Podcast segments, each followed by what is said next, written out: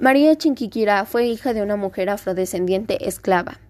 llamada María Antonia, que murió envuelta de lepra, criada después por una india violate, que era, que era amiga de su madre,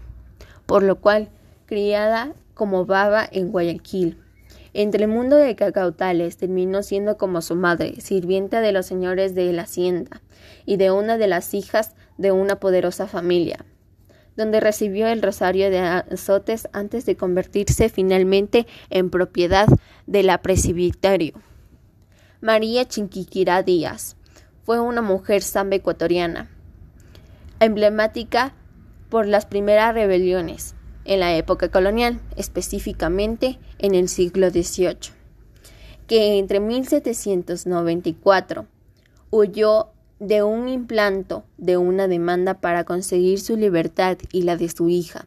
basándose en un discurso sobre el derecho natural de ser libres, siendo un largo juicio de que constituyó un verdadero alegato contra la esclavitud en Ecuador.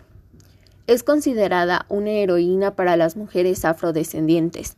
por revelar la realidad compleja de la cual es ser libres y esclavos, poderosos y subalternos constituyen estrategias para mantener o construir espacios de poder, de superación o supervivencia.